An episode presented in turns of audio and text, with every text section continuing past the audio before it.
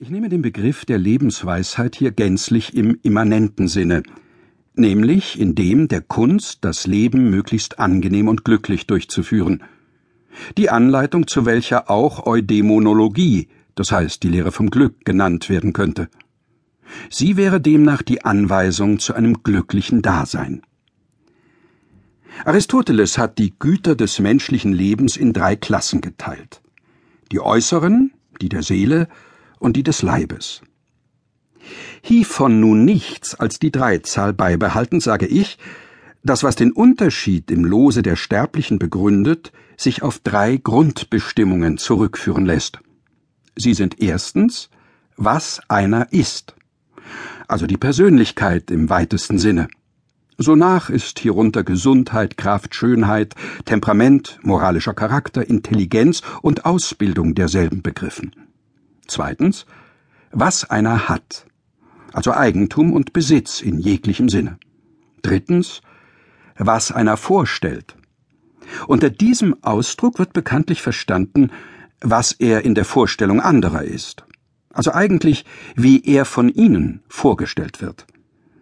Es besteht demnach in ihrer Meinung von ihm und zerfällt in Ehre, Rang und Ruhm. Zu den echten persönlichen Vorzügen, dem großen Geiste oder großen Herzen, verhalten sich alle Vorzüge des Ranges, der Geburt, selbst der Königlichen, des Reichtums und dergleichen, wie die Theaterkönige zu den wirklichen.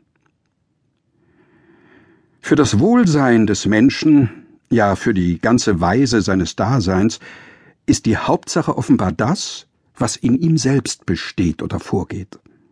Hier nämlich liegt unmittelbar sein inneres Behagen oder Unbehagen, als welches zunächst das Resultat seines Empfindens, Wollens und Denkens ist, während alles außerhalb gelegene doch nur mittelbar darauf Einfluss hat.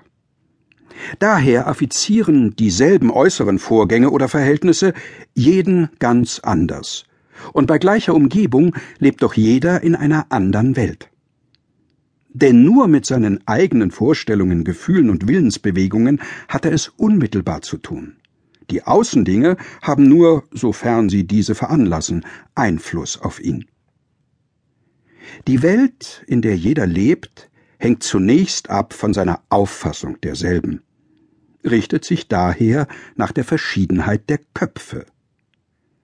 Dieser gemäß wird sie arm, schal und flach, oder reich, interessant und bedeutungsvoll ausfallen.